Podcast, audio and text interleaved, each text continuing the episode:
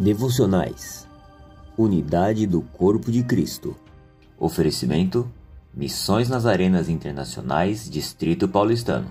Elaborado por Fernanda Couara. O poder da unidade da Igreja. E o Senhor disse: Eis que o povo é um e todos têm a mesma linguagem.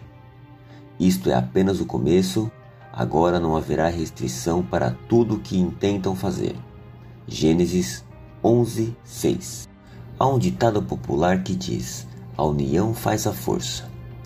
No contexto desse versículo, Deus, grande e poderoso, olha para a humanidade pecadora e orgulhosa e declara que, enquanto houver unidade, enquanto aquele povo falar a mesma língua, enquanto essas pessoas forem unidas, não haverá restrição nenhuma para que o intentarem fazer.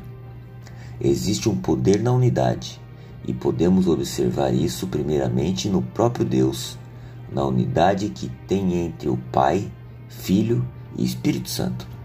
O diabo tem tentado acabar com a igreja, causando divisões às famílias e discórdias, pois o inimigo sabe que quando estamos em unidade e Deus à frente, nada poderá impedir o avanço da igreja, nada poderá nos resistir. Pai maravilhoso, entendemos a respeito da bênção que existe por trás da comunhão. Agradecemos porque nos ensinaste a amar nossos irmãos em Cristo Jesus e essa nova família que tu nos destes. Ensina-nos a sempre falar a mesma língua, a seguir seus planos e que possamos declarar sempre como em Salmos o quão bom é vivermos em união. Em nome de Jesus. Amém.